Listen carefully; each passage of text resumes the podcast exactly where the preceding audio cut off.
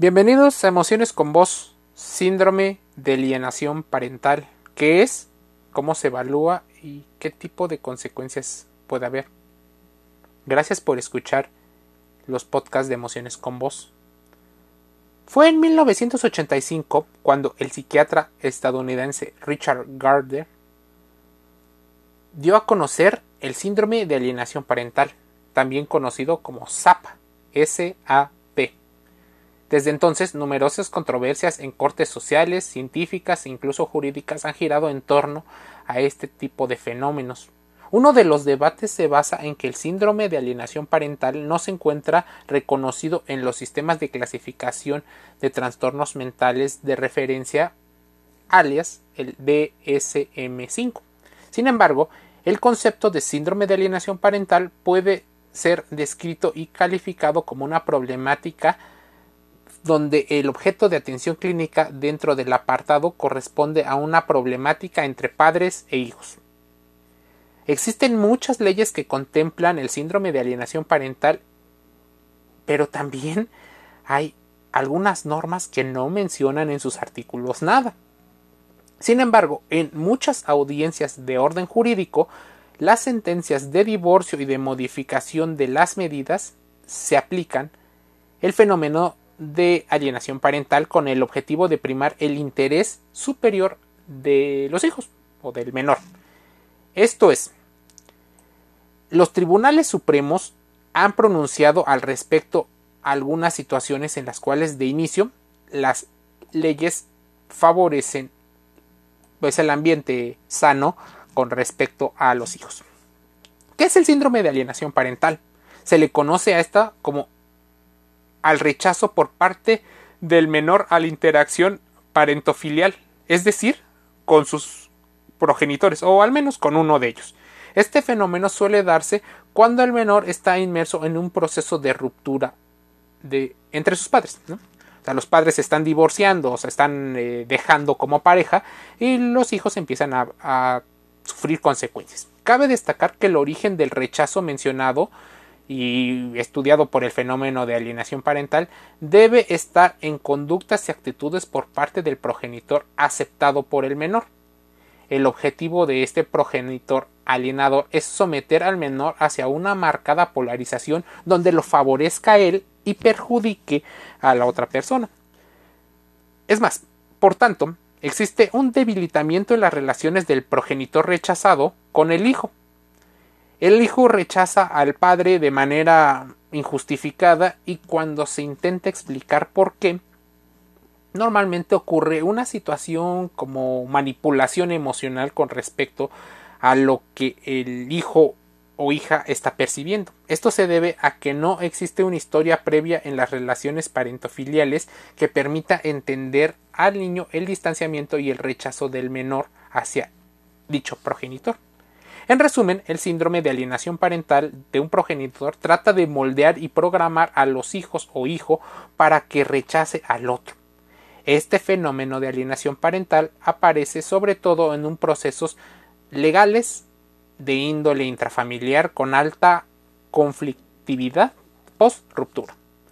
Por tanto, la intervención por parte del sistema judicial es importantísima. Se contempla que existe un derecho de familia, pero también resulta una eh, situación en la cual se deben de velar por los derechos de los hijos, una valoración del régimen de guardia y custodia más idóneo a los procesos de modificación de las medidas.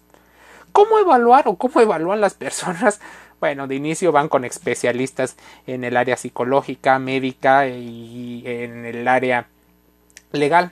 Ahora, la realización de una evaluación psicológica pericial con un especialista y el criterio principal que el perito debe de tener en cuenta para poder valorar la existencia de un SAP son las conductas de rechazo a la interacción parentofilial manifestadas por el menor hacia uno de los progenitores. Generalmente el progenitor rechazado o excluido suele ser con el que no convive, pero puede haber sus excepciones.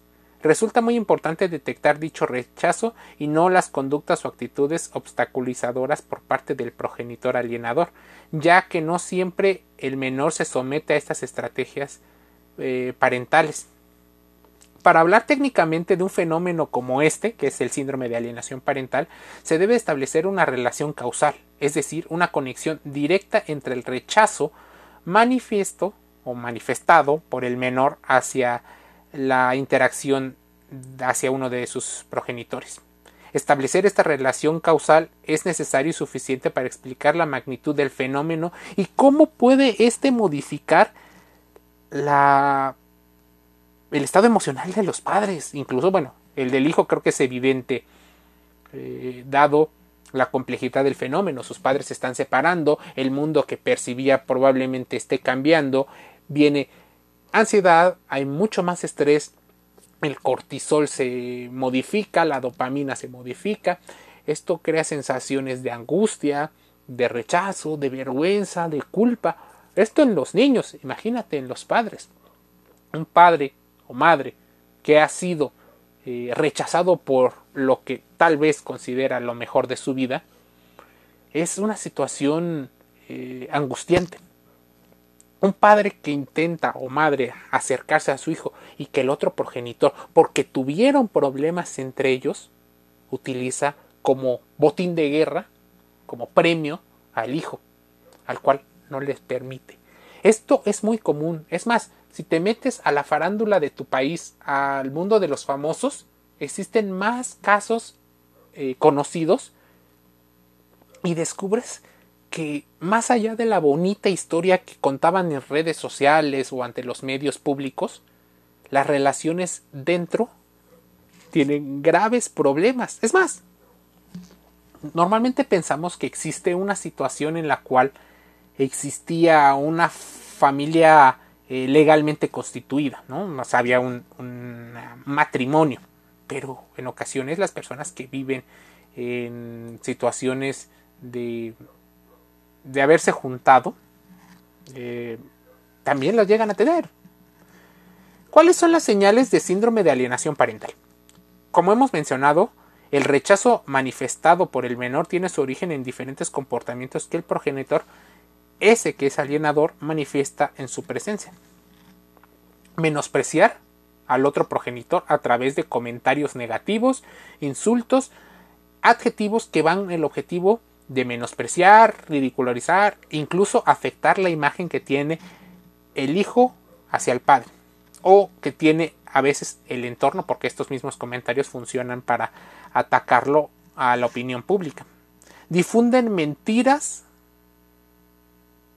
y le cuentan otras historias al menor. Al menor se le imponen situaciones que dificultan la relación con su progenitor con el que fue rechazado. Es decir, se le impide la comunicación, las visitas o incluso la convivencia. No hacer partícipe al otro progenitor en aquellas decisiones importantes relativas a la educación, a la salud, a la higiene, a la convivencia social, incluso a estas situaciones emocionales que todo niño para generar un apego seguro necesita, que es muestras y demostraciones de cariño y de afecto sinceros. Se refuerzan actitudes de rechazo por parte del menor hacia el otro progenitor. Se incluye a su propio entorno familiar y amistades en las ofensas hacia el otro progenitor a modo de obtener especie de monos voladores, gente que te apoye. Eso es muy grave.